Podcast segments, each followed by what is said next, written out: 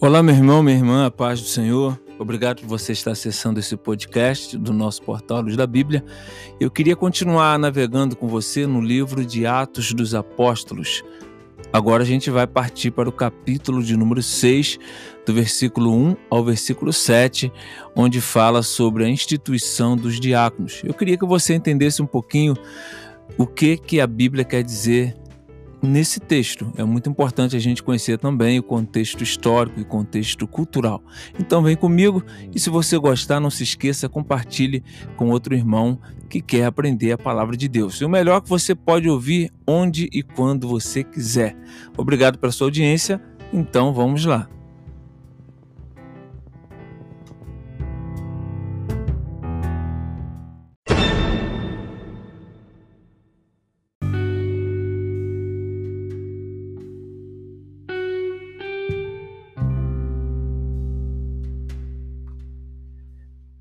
Bom, gente, é o seguinte: esse podcast, na verdade, é um texto que eu escrevi no portal Luz da Bíblia no dia 15 de outubro de 2020. E você vai ver ele com o tema seguinte: Diáconos ou a nomeação dos sete, parte 1.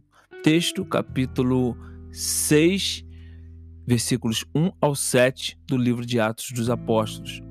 Eu também disse que todo crente deve saber sobre a Bíblia. E essa série é a série chamada Entendes o que lês? Aquela palavra que, na verdade, o eunuco da rainha de Candace disse a Filipe: Entende tu o que lês? Aí ele disse: Não, como eu saberei se não há que me explique? Partindo aí dessa premissa, eu quero ler para você aqui o que foi escrito e também dentro disso, em cima do texto, fazer alguns comentários que eu também acho essenciais. Portanto, esse podcast está mais completo do que o próprio texto. Nós precisamos, principalmente, observar atentamente que os primeiros cinco capítulos do livro de Atos eles narram a implantação da igreja em Jerusalém. Também falam da oposição que a igreja mãe teve nesse período. Tudo isso, claro, por causa da pregação do nome de Jesus. Sendo assim, de várias maneiras a igreja ela cresceu se expandiu até chegar a Roma. A igreja, na verdade, ela começou crescendo, ela foi se expandindo e depois a gente vai ver mais à frente no capítulo 8 que quem na verdade evangelizou e dentro desses 60 anos, depois vamos ver também as missões de Paulo, mas foram os crentes, os crentes comuns, até porque nos primeiros dez anos, os apóstolos ficaram ali na região de Jerusalém. Mais, à tarde, mais tarde a gente vai falar, na verdade, sobre isso. Então, nesse aumento de pessoas, começou a crescer na igreja um número de judeus que eram de fala grega. O capítulo 6 ele começa justamente com essa narrativa. Isso é uma crítica sobre o cuidado com os pobres na igreja. Crítica essa que foi feita pelos cristãos de fala grega. Isso você precisa guardar bem. Foi nomeado os sete porque as viúvas, isto é, as de fala grega, estavam desamparadas e então foram nomeados sete homens que também têm nomes gregos para poder estarem cuidando dessas viúvas. Isso daqui é crucial, é principal para a gente poder estar entendendo esse texto de Atos, capítulo 6, do versículo 1 até o versículo 7.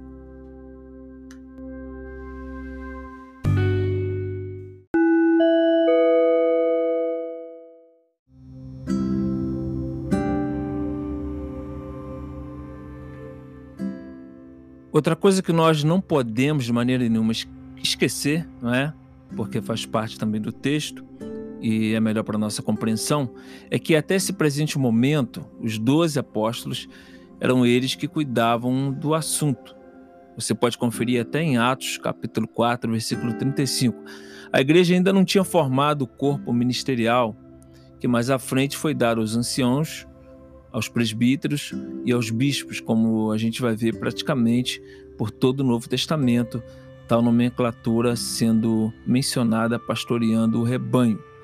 Paulo, ele várias vezes impulsou como responsáveis da igreja, você pode conferir é, em Atos capítulo 14, versículo 23, Tito capítulo 1, versículo 5, 1 de Pedro capítulo 1, versículo 5, E você vai ver que quem fazia essa função pastoral no momento da organização da igreja, isso é, a função de pastores, eram os próprios apóstolos. Mais tarde, em Efésios capítulo 4, versículo 11 e 12, Paulo ele escreveu, inspirado pelo Espírito Santo, sobre a função de pastorear, que está lá no meio dos dons ministeriais, que essa palavra vem do verbo grego poimen ou poimano, que está incluído aí esses três, essas três nomenclaturas, na verdade, bispo, é, presbíteros e, e, e anciãos, na verdade, tá?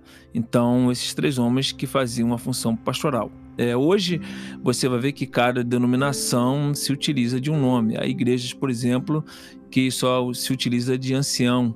É, outras, tipo a Igreja Cristã no Brasil, outras igrejas é, se utilizam o, o, termo pastor, outras bispo, outras se utilizam de presbíteros. Então, es, essas três nomenclaturas significa é, pastor ou a função de pastorear, tá bom? É, o saudoso pastor Antônio Gilberto, que foi um ícone de ensino da Assembleia de Deus, ele deixou escrito sobre o tema ministerial em seus livros com a seguinte frase: A importância não está no título, mas na função. E lendo o texto, nós vamos ver que eles mesmos, isto é, os apóstolos, eles reconheceram, desempenhando essa função, que o fardo era pesado demais para eles todo aquele trabalho. Além disso, seus deveres primordiais estavam sendo afetados, ficando de lado.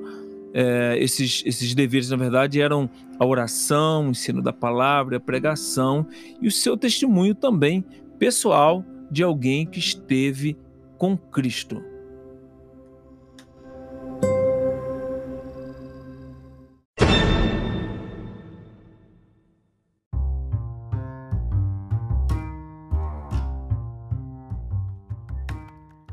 Sendo assim, o que, que aconteceu? Nomearam sete homens.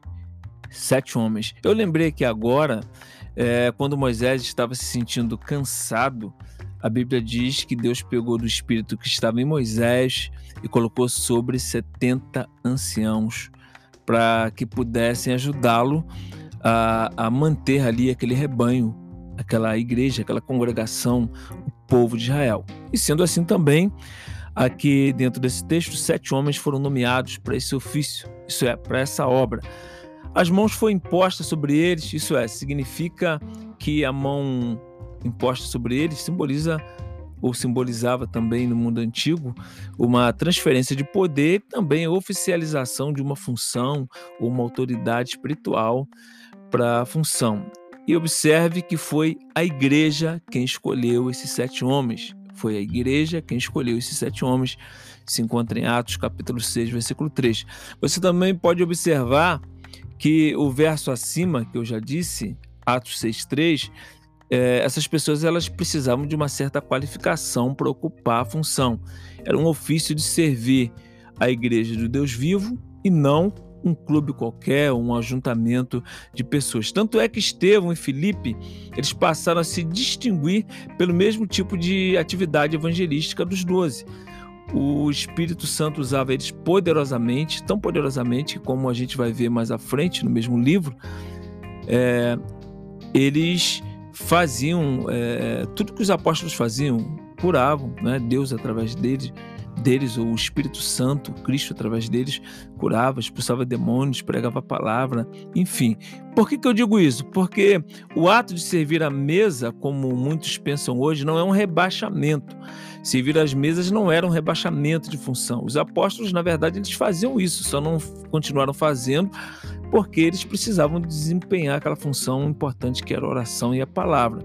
Até porque o próprio Cristo ensinou, lavando o pé dos discípulos, ele também disse que basta ao servo ser igual ao seu Senhor. Portanto, essa história de alguém é maior, etc., isso não existe só na cabeça de crente carnal mesmo. Jesus não ensinou isso.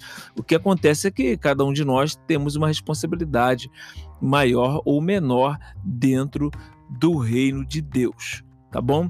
Dito isso, eu também quero te dizer o seguinte, que o, o pastor, pastor é, César Moisés, que é um assembleano tanto pastor como professor da nossa FAICAD, tem também vários livros escritos da CPAD, ele ministra em vários locais dentro e fora do Brasil.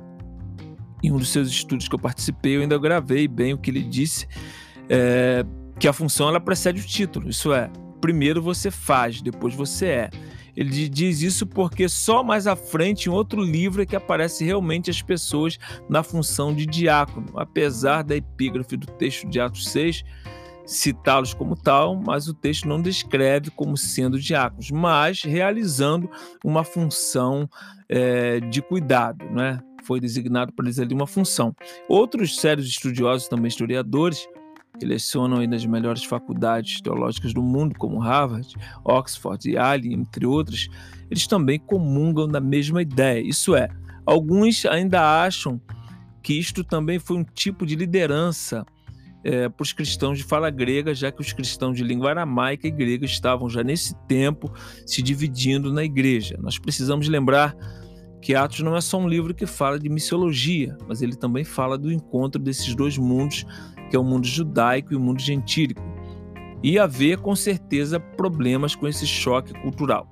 Pois onde tem seres humanos, não tem jeito, tem problemas. É certo que os doze apóstolos eles tinham controle geral sobre a igreja, principalmente Pedro, Tiago e João.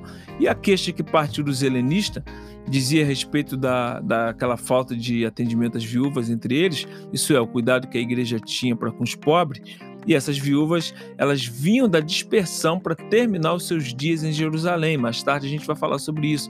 O que, que significa helenista, o que, que significa dispersão.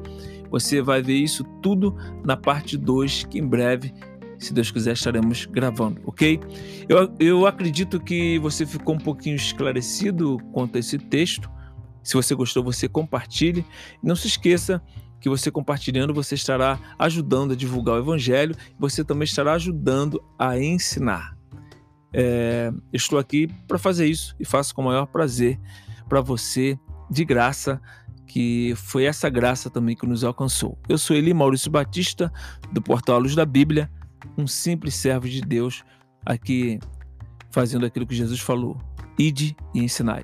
Deus abençoe você e sua família. Não se esqueça de compartilhar, tá bom? E de também seguir esse canal de podcast.